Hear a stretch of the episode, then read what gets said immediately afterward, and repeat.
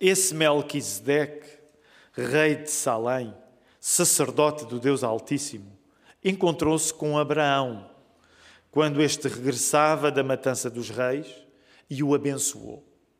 E deu-lhe também Abraão o dízimo de tudo.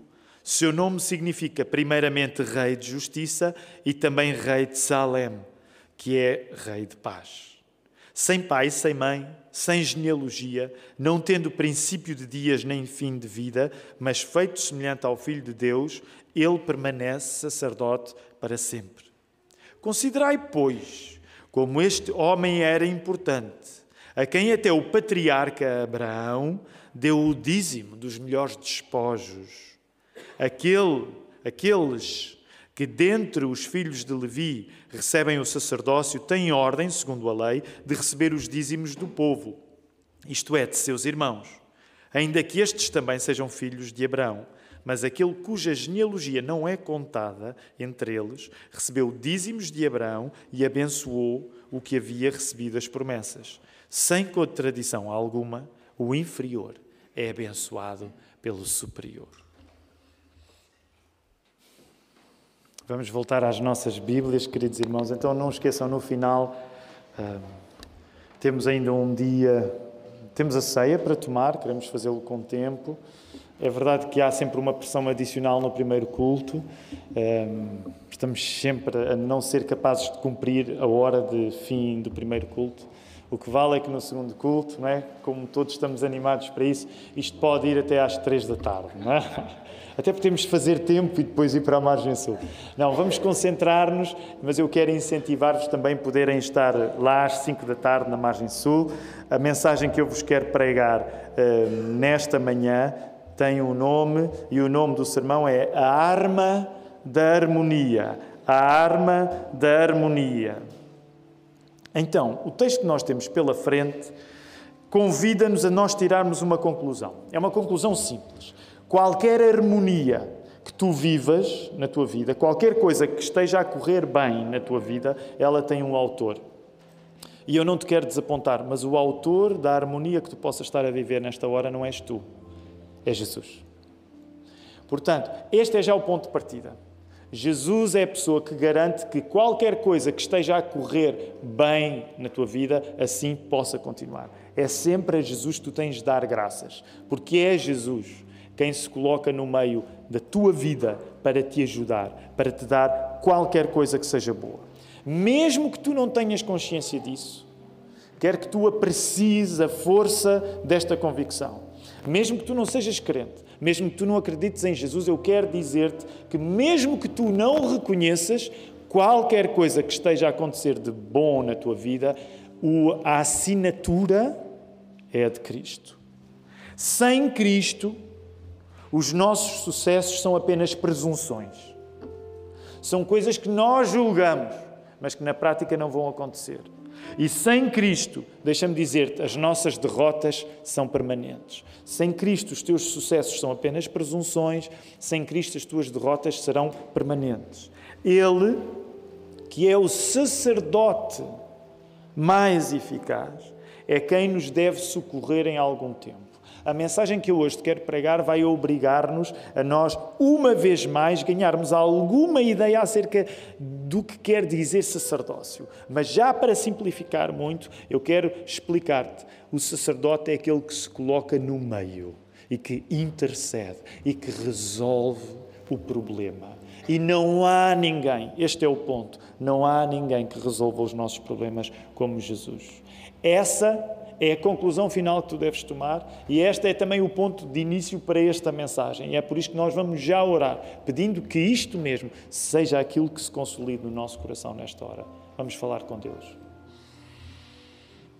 Querido Deus, obrigado por estarmos nesta casa de oração. Obrigado pela saúde e a energia que tu nos deste para aqui chegarmos, mesmo tendo em conta que provavelmente uns quantos de nós passaram por uma semana com uma saúde mais frágil. Nós pedimos, voltamos a interceder pelos doentes, que tu lhes dês a saúde que eles precisam, Senhor. E em particular, oramos também pelo nosso irmão Alberto e pela operação que vem aí na próxima semana. Que tu cuides do dele através do cuidado dos médicos. Senhor, nós pedimos-te estas coisas porque a partir do momento em que nós compreendemos que tu nos adotaste, nós somos filhos que pedimos coisas ao Pai que temos e por isso nós estamos a pedir-te estas coisas nesta hora. Ó Senhor, nós reconhecemos que muitas vezes nos precipitamos achando que somos nós que vamos resolver os nossos problemas. Pedimos-te perdão por essa arrogância. Nós queremos, nesta hora, declarar que só tu, só Jesus tem o poder de resolver os nossos problemas. E é isso que nós estamos a interceder nesta hora também, Senhor. Que tu dês esta convicção funda a qualquer pessoa que aqui esteja. Se aqueles que aqui estão já têm fé, que eles saiam com uma fé mais corajosa. Se aqueles que aqui estão ainda não têm fé, que eles saiam com fé, Senhor. Que seja o dia do início da fé para quem fé ainda não tem. Nós oramos não só por aqueles que estão aqui reunidos, nós oramos também por aqueles que assistem à transmissão deste serviço de culto, um pouco espalhados, não só por Portugal, mas um pouco pelo mundo. Ó Senhor, sê com cada um. A tua palavra nunca volta vazia. E é isso que nós pedimos agora, que esse mesmo poder nos toque. Nós oramos isto em nome de Jesus. Toda a igreja pode responder?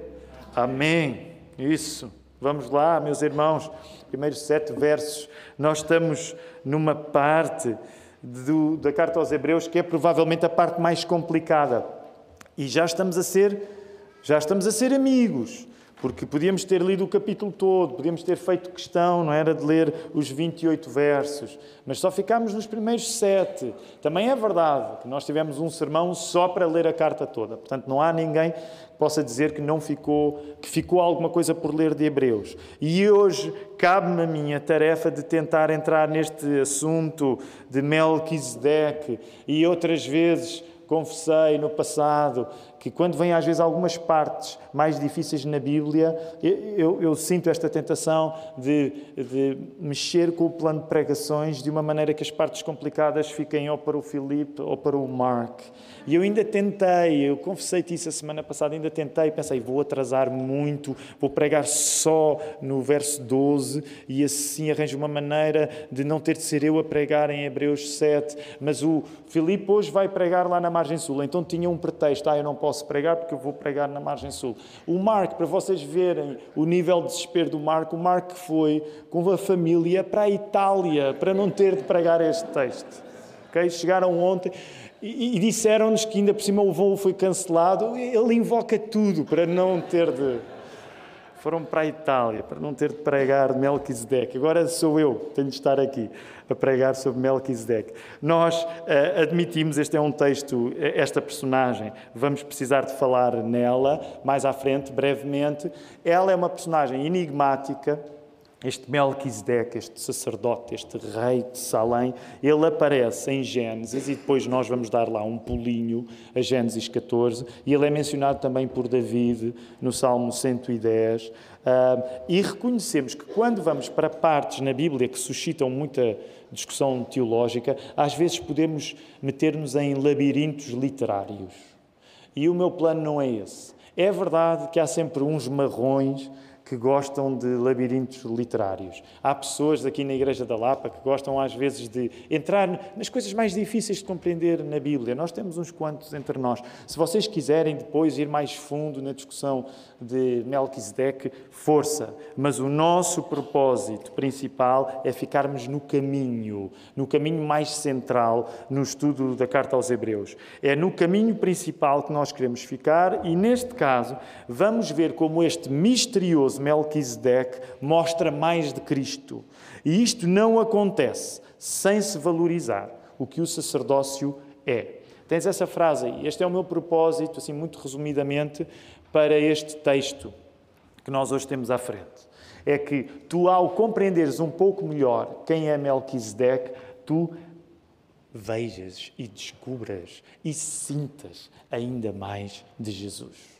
E isso não pode acontecer sem que nós aprendamos um pouco mais acerca do conceito de sacerdócio. Sacerdote é uma palavra que nós não usamos no dia a dia e, portanto, implica que há aqui uma parte do estudo em que nós vamos ter de, assim, fazer um arco grande do Gênesis ao Apocalipse para percebermos a força da ideia de sacerdócio. A importância da ideia de sacerdócio é tal que, quando tu percebes o que é ser sacerdote, tu percebes aquilo para o qual foste criado. É mesmo assim tão simples. O conceito de sacerdócio é tão importante na Bíblia que compreender o que sacerdócio significa é compreender a razão por que tu existes hoje aqui, no dia 6 de novembro de 2022. E para isso preciso te lembrar como é que todas as coisas começaram. Mesmo no iníciozinho, Gênesis 1. Deus cria o mundo, Deus cria o universo e na cena da criação bíblica, as pessoas. Quem foram as primeiras pessoas que Deus criou? Simples. Quem foram as primeiras pessoas que Deus criou? Adão e Eva. Na cena da criação bíblica, no princípio, as pessoas funcionam como sacerdotes na criação. São sacerdotes no mundo. Porquê? Porque as pessoas, neste caso Adão e Eva, estavam entre Deus e as coisas criadas. Sendo a imagem de Deus como as coisas criadas não são. Nós ouvimos lá isso no Gênesis 1, que Deus nos cria à sua imagem. O que isto significa é que Adão e Eva, como pessoas, e tu agora deves identificar-te com Adão e Eva, tu, como pessoa, estás neste mundo como nenhuma das outras coisas criadas, por muito bonitas que sejam, está. Vamos dar aqui exemplos. Tu podes olhar para uma bela árvore como uma sequoia e dizer uau, mas a sequoia não foi feita à imagem de Deus. Tu podes olhar para uma flor bonita como uma orquídea e dizer que bela flor, mas a orquídea não foi feita à semelhança de Deus. Tu podes olhar para um cavalo, que é um animal belíssimo, e dizer: Uau, mas o cavalo não foi feito à imagem de Deus. Tu podes olhar para uma montanha enorme e ficas pasmado diante daquela grandeza, mas a montanha não foi feita à imagem de Deus. E é melhor eu parar com exemplos, porque Deus criou muita coisa. Tu já percebeste onde eu quero chegar? Tudo aquilo que no mundo, que no universo, mesmo fora do planeta Terra, é maravilhoso, e como nós sabemos, há muita coisa, há mais coisa fora do planeta do que aqui dentro, tudo isso pode ser fantástico, mas nada foi criado à semelhança de Deus como as pessoas foram. É por isso que a Bíblia vai dizer mais tarde de que o valor de uma pessoa, o valor de uma alma, é maior do que o próprio mundo. O mundo é incrível, mas uma alma tem mais valor porque a alma foi feita à semelhança de Deus. E era essa a função de Adão e Eva como as primeiras pessoas. Nós, identificando-nos com Adão e Eva, fomos chamados a cuidar do jardim do Éden, colocada, colocados entre Deus e a sua criação. Nesse sentido, fomos chamados, eu sei que não existe o verbo, mas nós temos usado, fomos chamados a sacerdotizar. É por isso mesmo, e esta é uma lenga-lenga tão repetida aqui na Lapa mas é por isso mesmo que, se no Gênesis 1 Deus cria a criação através da Sua palavra, o primeiro trabalho, a primeira job description que Adão vai receber é imitar este mesmo padrão, agora dando nomes aos animais. Deus não disse às flores, deem nomes aos animais. Deus não disse aos animais para darem nomes a eles próprios. Deus não disse às árvores para dar nome aos, aos animais, mas disse ao homem para dar nomes aos animais. Porque o homem está entre Deus, o Criador, e a sua criação. Quando o homem dá nomes aos animais, ele está num privilégio único de reproduzir aquilo que foi a maneira como foi criado. Ele foi criado pela palavra, ele usa a palavra para estabelecer o seu lugar no mundo. Portanto, uma coisa muito importante para tu compreender neste domingo é que tu foste criado neste sentido para ser um sacerdote, para ser alguém que está entre o Criador e a criação. Deixa-me dar-te um exemplo. Sabes que até uma pessoa que não acredita em Deus, quando ela tem preocupações ecológicas, ela está a comportar-se de acordo com este princípio. Tu hoje sabes que há muita gente preocupada com o ambiente que não acredita que foi Deus que criou todas as coisas. A coisa interessante é que, apesar deles não acreditarem no Criador, eles continuam a comportar-se como sacerdotes da criação. Quando tu vês alguém preocupado com as dificuldades que o nosso planeta atravessa, essa pessoa, mesmo que não tenha consciência disso, ela está a comportar-se de acordo com o princípio de ser sacerdote, de existir entre o Criador e a criação, mesmo que ela só creia na criação e não creia no Criador. Por isso é que compreender o conceito de sacerdócio é tão importante para nós, porque todos nós fomos, neste sentido, criados para ser sacerdotes. E é por isso que a linguagem do sacerdócio vai desde o Velho Testamento até ao Novo Testamento. É por isso que ela está aqui tão abundantemente usada na carta aos Hebreus. Ser verdadeiramente uma pessoa é procurar este lugar de sacerdote, em que contribuímos para a harmonia entre o Criador e a sua criação. Tens essa frase aí. Tu, se queres ser tu, deixa-me dizer desta maneira, se tu queres verdadeiramente seres tu à moda de Deus, tens de procurar este lugar de sacerdote em que contribuis para a harmonia entre o Criador e a sua criação. Este é o princípio geral. Okay? Este é o princípio geral do sacerdócio na Bíblia. Agora acontece que outras coisas sucederam além de Gênesis 1 e Gênesis 2. Foi por isso que nós passámos tanto tempo nesta igreja a falar sobre Gênesis 3, porque Gênesis 3 trouxe alguns problemas, problemas no paraíso. Qual foi o problema de Gênesis 3? O problema é que as pessoas, quais eram as pessoas que lá estavam na altura em Gênesis 3? Fácil. Pessoas, quem é que lá estava em Gênesis 3? Adão e Eva, as pessoas que eram os sacerdotes de serviço, ao pecarem, estragaram o seu próprio sacerdócio no estrago que o pecado é, a relação mais urgente deixou de ser a relação entre o Criador e a criação, sacerdotizada pelas pessoas. E a partir do momento em que Gênesis 3 acontece, qual passou a ser a relação mais urgente? Já não é entre o Criador e a criação, mas é entre o Criador e quem? Qual passou a ser a relação mais urgente a partir do momento em que o pecado entrou no mundo? Passou a ser a relação que nós próprios temos com Deus. Porquê? A partir do momento que os sacerdotes pecaram, eles passaram a precisar de outros sacerdotes. Os ex-sacerdotes, Adão e Eva, passaram a precisar de um sacerdote para eles. Novamente, junta os pontos. É por isso que lá em Gênesis 3,15, estou a parafrasear a mensagem de Gênesis 3,15, Deus assegurou que, apesar daqueles sacerdotes Adão e Eva terem acabado de estragar tudo, Ele ia providenciar alguém que ia conseguir sacerdotizar o estrago deles. É este o princípio que tu tens de ser sacerdote. E é precisamente, agora repara, Gênesis 1, Estamos agora em Hebreus 7. De Gênesis 1 a Hebreus 7, tu tens uma grande literatura em que essa literatura vai testemunhar precisamente de uma grande história, de uma grande sucessão de pessoas que servem de sacerdotes. Até que finalmente o Novo Testamento celebra que sacerdote, sacerdote, sacerdote que realmente sabe sacerdotizar sem precisar de mais repetições de toda a velha lei, quem é que é esse sacerdote? É por isso que nós temos o título nesta série de mensagens. Quem é que é o sacerdote que finalmente resolve o problema de uma vez por todas? Jesus.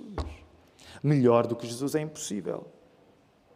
Lembra-te, ok? Só para não nos esquecermos ainda do contexto, lembra-te do contexto destes hebreus. Estes hebreus estavam a ser tentados, porquê? Porque eles não têm uma vida tão diferente da tua, eles não tiveram uma vida tão diferente da tua, eles estavam a começar a passar por dificuldades pelo facto de serem cristãos. E nós temos sempre aproveitado para dizer e repetir isto: se tu és cristão, tu vais sentir os prejuízos de seres cristão. Deixa-me voltar a afirmar isto de outra maneira, e nós passamos a vida a repetir isto nesta série de mensagens a Hebreus. Se tu és cristão e ainda não sofres prejuízo, tu não és grande cristão. Porque um cristão que só sabe ganhar, provavelmente é algum. Olha, se calhar é daqueles de Hebreus 6 que se convenceu de uma coisa que não é. Então repara, isto significa uma coisa: estes hebreus, acreditamos nós, estavam a ser tentados no meio de dificuldades, no meio de, de adversidades, no meio de perseguições. Eles pensaram assim: se calhar, talvez, seja melhor nós abrandarmos esta história de ser cristão. Tendo em conta que eles vêm do judaísmo, eles começam a pensar: se calhar é melhor voltar, talvez seja melhor voltar lá atrás, ao judaísmo. E aí a nossa vida vai aliviar um pouco. O que é que o autor da carta aos Hebreus quer dizer? Meu querido, mesmo que tu estejas a tentar resolver os teus próprios problemas, atenuando a exigência espiritual que te espera, mesmo que tu queiras a querer sacerdotizar os teus problemas, tu não vais encontrar sacerdote melhor do que Jesus. É por isso que esta volta tão grande se está a dar aqui em relação a este homem em particular, que é Melquisedeque. Não há problemas que tu atravesses que Cristo não resolva melhor do que tu sobretudo, os problemas de oposição, os problemas de perseguição. Tu vais ser tentado, como os hebreus foram. Sempre que a coisa começa a correr mal, tu vais ser tentado a seres tu próprio o teu sacerdote. A tu próprio te meteres no meio dos teus problemas e resolveres os teus problemas. E o que o autor da carta aos Hebreus te está aqui a querer dizer, e é aquilo que os pregadores desta igreja te querem dizer, é desiste de seres tu o teu próprio sacerdote. Tu só podes confiar em Jesus. Agora, vamos voltar, porque a semana passada, ainda antes de Melquisedeque, qual foi o homem que foi invocado na semana passada? Vamos lá. Abraão, muito bem. Então vamos rapidamente fazer uma viagem uh, na relação próxima que existe entre Adão e Eva e Abraão e Sara. Volta por, por isso, vai lá ao início da tua Bíblia, a Gênesis. A partir, sobretudo, do capítulo 12, tu vais ter a entrada, Gênesis 12 de Abraão, e eu quero apenas que tu folheis, ok? Não vamos ler agora nenhum texto em particular, mas quero que tu vás folheando para te um, ambientares com a Bíblia. Portanto, em Gênesis 1, 2, 3, tens a queda, um, e poucos capítulos depois vais ter a entrada de Abraão e Sara. Com Abraão e Sara também é isso que está em causa, o princípio do sacerdócio. O que é que isto significa? Abraão e Sara, sendo uma família no meio de muitas, deviam representar Deus. Da mesma maneira como Adão e Eva deviam representar Deus em relação à criação, Abraão e Sara deviam representar Deus numa época que já se tinha afastado globalmente de Deus. Estás comigo ainda? Portanto, o mesmo princípio de sacerdócio que Adão e Eva tinham, de representar Deus na criação, é o princípio de sacerdócio que convoca Abraão e Sara. Sendo que há agora uma grande diferença: é que o pecado se alastrou. Portanto, o facto de Abraão e Sara confiarem em Deus destaca-os em relação a todas as outras pessoas, porque a maior parte das pessoas não confia em Deus. Então, é essa a tarefa que está a ser pedida a Abraão e Sara, nesse sentido, eles funcionarem como sacerdotes. Qual é a lógica do texto bíblico? Nas aventuras e desventuras de Abraão e Sara. Ao crescer a confiança deles em Deus, eles próprios crescem e crescem de uma, de uma maneira mesmo multiplicadora, que é a família cresce. E este é um assunto interessante, bem simples na Bíblia e no Gênesis, que há uma analogia entre o crescimento da fé e o crescimento da família. Ainda há pouco tempo nós lá em casa falávamos, creio que até foi a Maria que notou que não é naquele padrão curioso que logo no livro do Gênesis um, não é uma senhora apenas que é estéril, é mais do que uma. E esse, por exemplo, é um dos assuntos que tu vês sobressair no livro do Gênesis de uma maneira particular, precisamente pela relação íntima que existe entre confiar em Deus e veres a família que confia em Deus a crescer. Por isso, não temos tempo agora para detalhes, mas por isso é tão significativo que quando Abraão vai sabendo que a família dele vai crescer, há a hesitação natural de quem não vê a solução à porta. Sara é estéril, ela ri-se, isso não vai acontecer. Nas aventuras e desventuras de Abraão, muitas vezes, quando ele sente apertos, o que é que ele vai tentar fazer? Ele vai tentar ser o sacerdote de si mesmo, oferecendo a sua solução. É por isso que muitas das iniciativas de Abraão são más, porque ele começou a tentar improvisar soluções para ele, em vez de confiar em Deus. Este é um assunto que vai ficar aqui. Porquê? Porque como é que tu sobressais no mundo cheio de pecado? Tu sobressais no mundo cheio de pecado, sendo um portador da promessa promessa, confiando que aquilo que Deus cumpriu vai acontecer, agarrando-te ao pacto. É assim que tu és sacerdote. Ainda hoje, em 2022, como é que tu sobressais no meio de tanta coisa má que há à tua volta? Tu sobressais confiando na palavra de Deus. Quando tu confias na palavra de Deus, a tua fé cresce. Eventualmente, a família também pode crescer se tu te abrires essa possibilidade. Mas percebes? É essa a lógica. A palavra dá crescimento. A função dessa confiança é que Abraão e Sara vão ter a família deles a crescer, e às vezes a crescer porque eles improvisaram soluções que não deviam.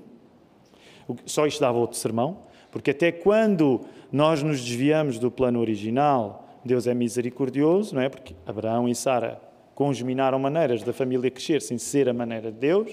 Mas Deus usou isso tudo. Então, mas o que é que tu vês? A fé deles cresce, cresce a família. A família cresce ao ponto que se torna um povo. O povo cresce ao ponto que se torna uma nação. Falávamos isso na quinta-feira, tens de vir às quintas-feiras, porque é fantástico. Uh, e falávamos nisso, não é? Há um movimento. Abraão é chamado a sair para ser um povo e é Êxodo. O povo é chamado a voltar agora que é um povo. Tens os dois movimentos a acontecer na Bíblia. Primeiro é chamado a sair, e depois, quando a coisa cresceu tanto e tu te encontras no meio de dificuldades, é chamado a voltar. Então, o que é que isto significa? Voltando ao conceito de sacerdócio. Vocês ainda estão comigo? Pai, sacerdócio, ainda estamos a falar disto. A função desse povo a família que cresceu a Abraão, a função desse povo Israel era do próprio povo de Israel funcionar em medida daquilo que o fez crescer. Portanto, Israel é chamado a ser um povo de sacerdotes. É por isso que mais tarde, mesmo na linguagem do Novo Testamento, o apóstolo Pedro usa essa linguagem, nação santa, sacerdócio real.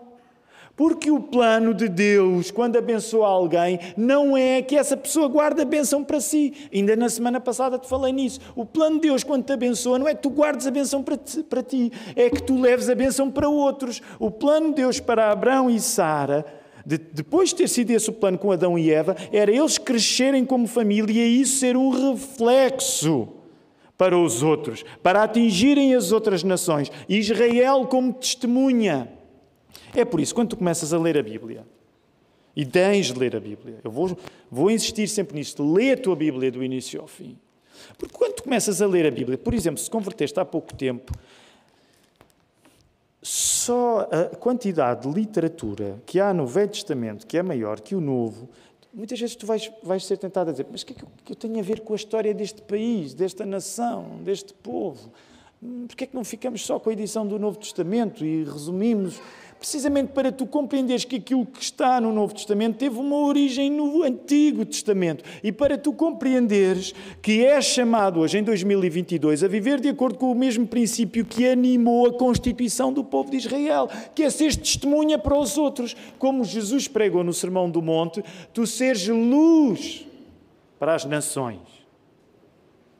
Não se pode edificar a cidade senão para ela estar lá City on a hill, como diziam os americanos, a cidade em cima do monte. É a linguagem do sermão do monte.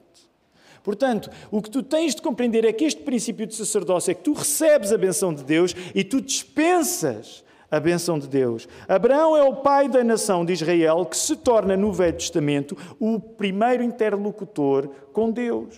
A relação entre Deus e Israel. Para que todo o mundo siga em harmonia.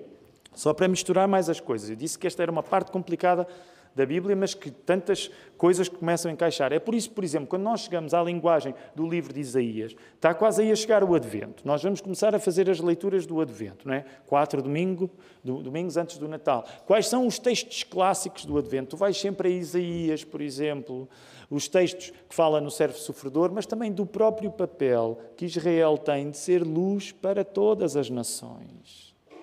Tem a ver com o sacerdócio. Tu não podes sair das mensagens ao domingo só contente com aquilo que ouviste. Tu és chamado a dispersar essa mensagem, porque é sempre o princípio da dispersão da bênção que está em causa. A Bíblia dá-te tanto Israel, tanta história de Israel, para que tu saibas que Deus tem um povo para cumprir o propósito de restabelecer uma harmonia entre todos os pecadores e Ele. É uma frase longa, mas vale a pena repetir.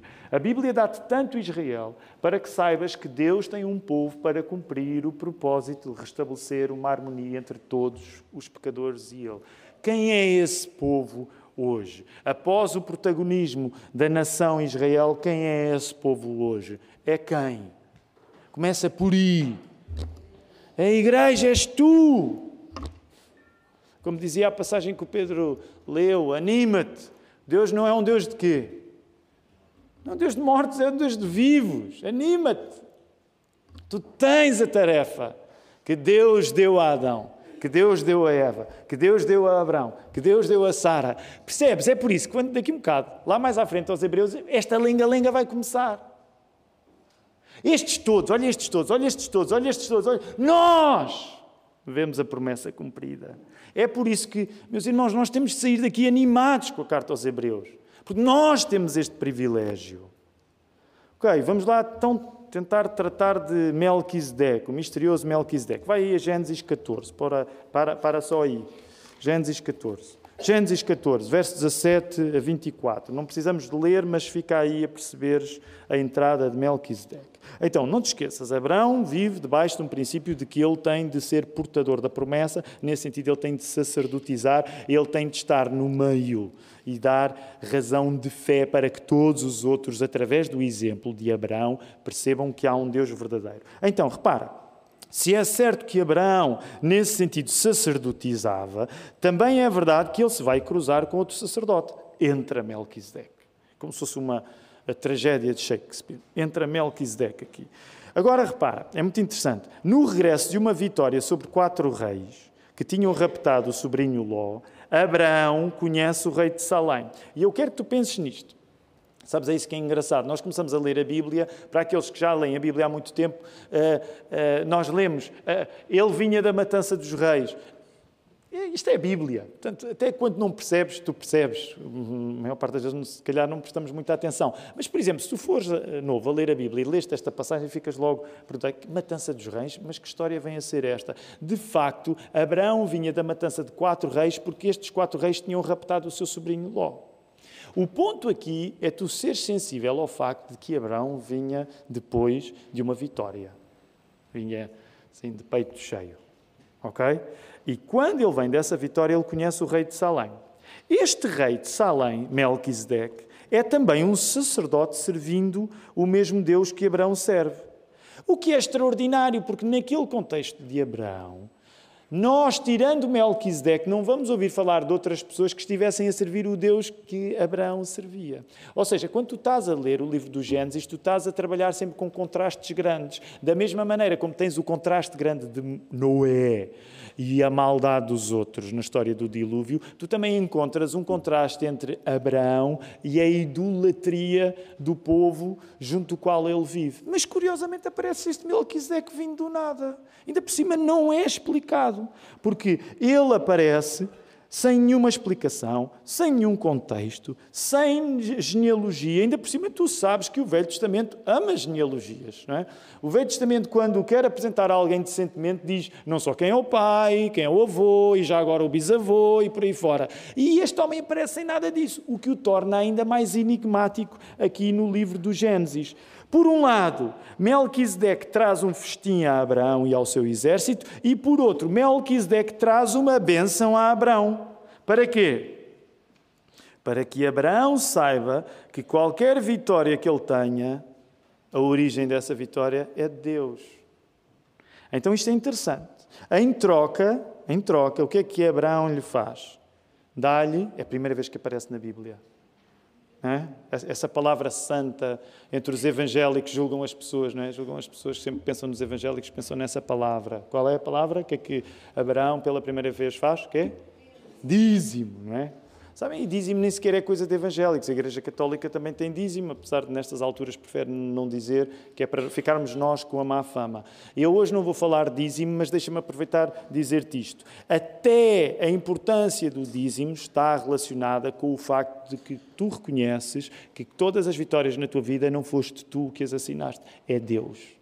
Alguém pergunta: vocês um dízimo aqui? Nós temos um curso de preparação para membros, essas questões podem ser todas colocadas. O dízimo tinha uma função de mandamento no Velho Testamento que não é continuada no Novo Testamento. Portanto, nós dizemos, não damos dízimo. Sim, não é, não, melhor, o que nós dizemos é não é mandamento.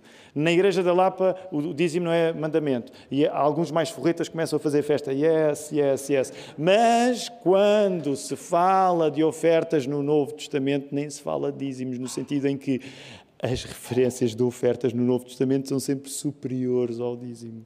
E pronto, os mais forretas ficam desanimados. Oh, eu pensei que aqui eu podia estar sem pagar nada. Tu podes estar aqui sem pagar nada. Ninguém quer o teu dinheiro que tu não queiras dar. Okay? Mas o ponto, quando tu vais pensar na questão do dízimo, porque de facto é um hábito que nós geralmente esperamos de quem é membro, porque temos uma tradição de dois mil anos desta prática de generosidade, mas o que eu quero que tu percebas é que isto não é acerca de dinheiro. Porque se tu julgas que isto é acerca de dinheiro, tu não compreendes nada acerca da Bíblia. Isto é acerca de tu reconheceres que qualquer vitória na tua vida é-te dada por Deus. E a partir do momento em que tu reconheces que qualquer vitória na tua vida é dada por Deus, o que é que são 10%? É assim que o dízimo nasce. Neste caso, Abraão, que vinha lá todo contente, aí arrumei quatro reis. Ele dá 10% dos despojos desses quatro reis. Abraão não dá restos. O mesmo que invocámos em relação à oração que fizemos pela família Morehart. Nós, quando queremos plantar igrejas, não damos restos. Olha, temos lá, temos lá uma família que só chateia e que não faz nada e nem diz e me dá. Vamos dar esses. Tu dás o teu melhor sempre, porque é esse o princípio que está aqui consagrado. Porquê? Porque é isso que Melquisedeque nos ensina. Melquisedeque é um sacerdote que vai confirmar a Abraão ele está no caminho certo de confiar a Deus. Melquisedeque é o sacerdote que confirma. Abraão, tu estás no caminho certo, porque a tua vitória não vem de ti, a tua vitória vem de Deus. Agora, vamos rapidamente explicar esta questão da terra de Salém. Quero fazer a pergunta brevemente, me respondam, portanto não tem muito que saber. Quando vocês ouvem falar em rei de Salém, ou Salem, como quiserem dizer, qual é a palavra? Salem, Salem, Salem, isto pode estar relacionado com Jerusalém. Essa é a convicção dos maiores teólogos, que, portanto, neste caso, ele seria o rei de Salém. Curiosamente, não é? Tu não precisas saber muito hebraico para saber que há uma palavra shalom, que quer dizer paz, que é aquela que se acredita que está precisamente na origem da palavra da cidade de Salém. O que acontece neste episódio é um protótipo daquilo que vai continuar a acontecer ao longo do Velho Testamento. Como assim? Rei de Salém, pensa lá. Rei de Salém, oportunidade de ofertas. Rei de Salém, oportunidade de bênção. O que é que vai acontecer ao longo do Velho Testamento? Com a construção, primeiro, do protótipo do templo, o tabernáculo, e depois com o templo. O templo vai estar onde? Precisamente onde? Em que cidade? Jerusalém. E o templo é aquele sinal que os judeus olhavam como um lugar que simbolizava a presença de Deus.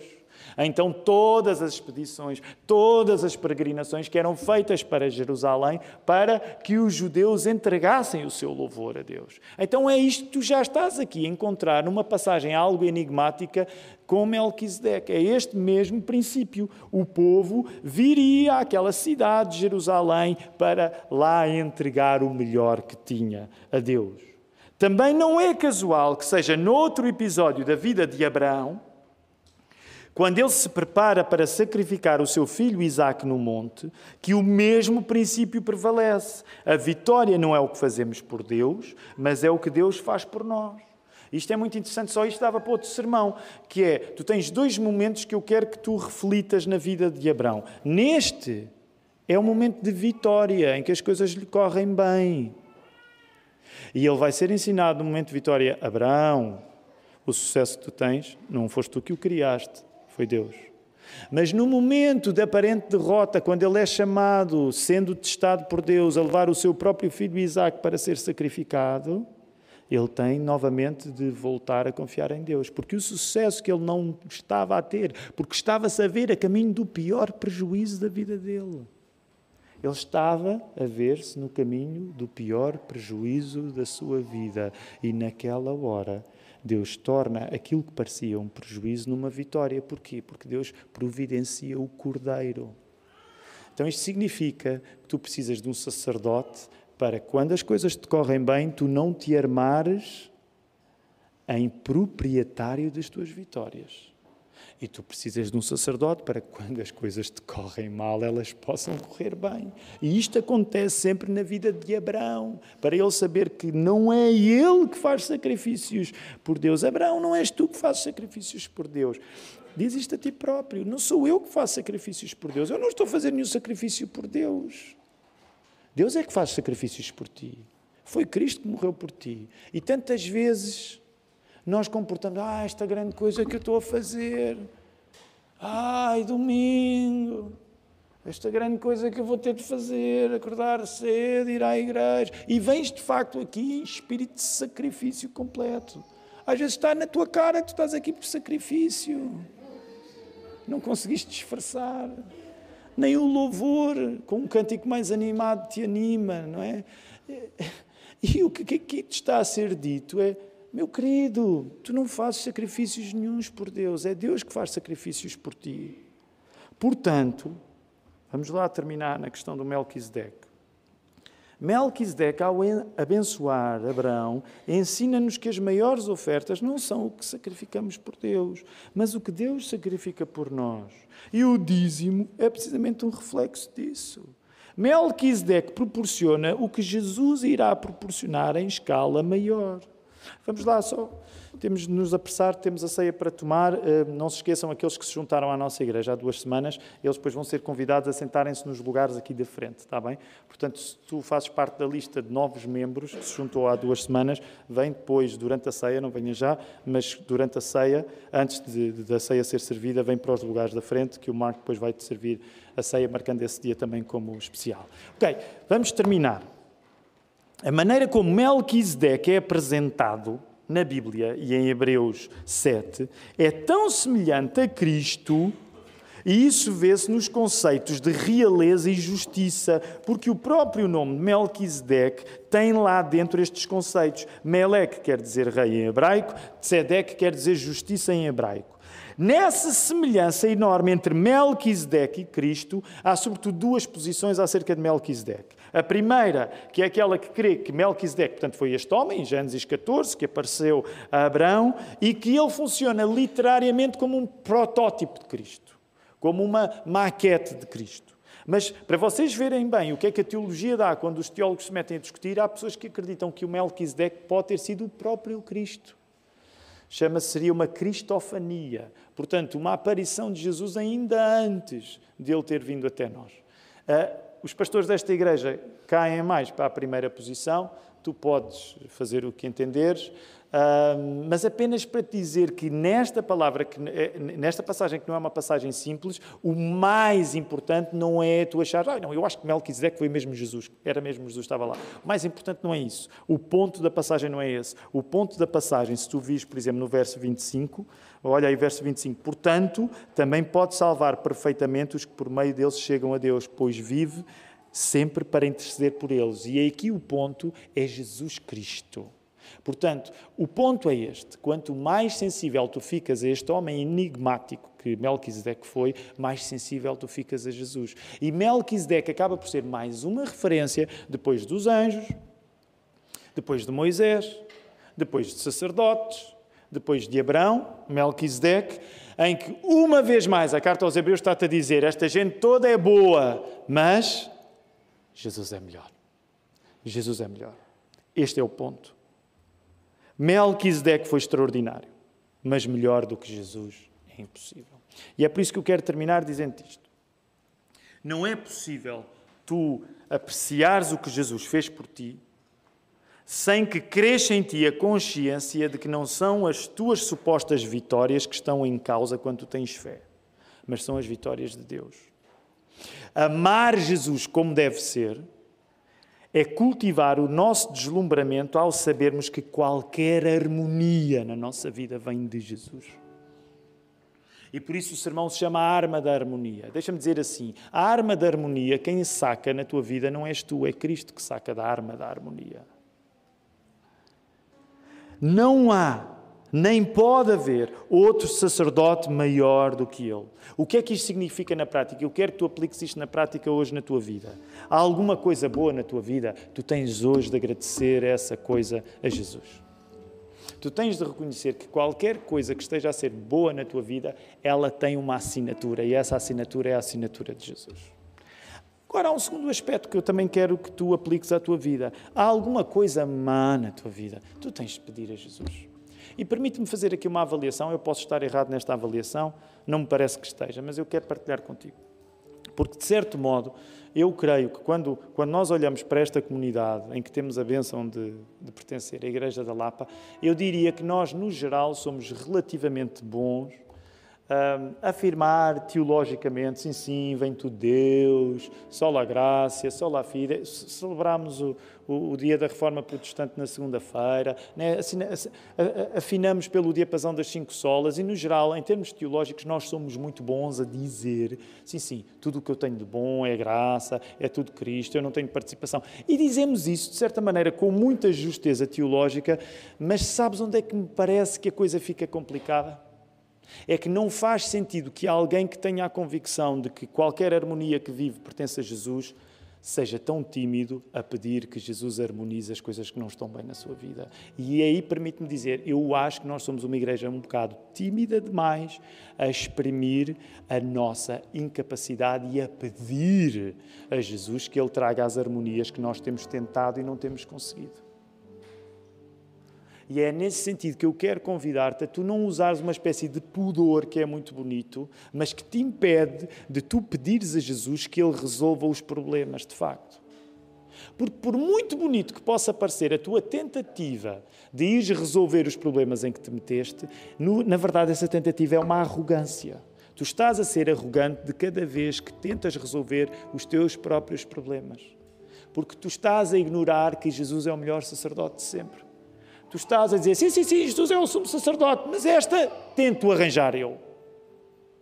Portanto, esta manhã eu gostaria que tu perdesses a vergonha e que pedisses a Jesus que Ele trouxesse harmonia a todos os lugares que não estão em paz. Não há ninguém com mais poder para, ele te, para te poder ser valido.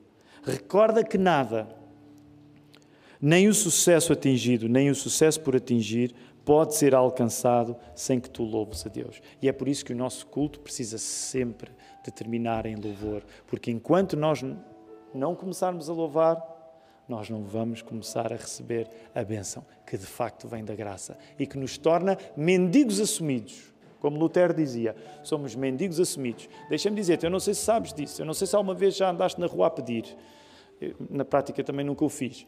Mas um mendigo, para ser bem sucedido, ele não pode ter vergonha. E não faz sentido tu dizeres, sim, sim, espiritualmente eu sou um mendigo, mas depois tens vergonha de pedir. Tu tens de pedir a Deus, porque não há sacerdote que resolva os problemas como Jesus. Não há ninguém que te dê aquilo que tu precisas, como só Jesus pode dar. Vamos louvá-lo. É isso que vamos fazer nesta hora, comendo a ceia, mas também usando as nossas vozes para isso.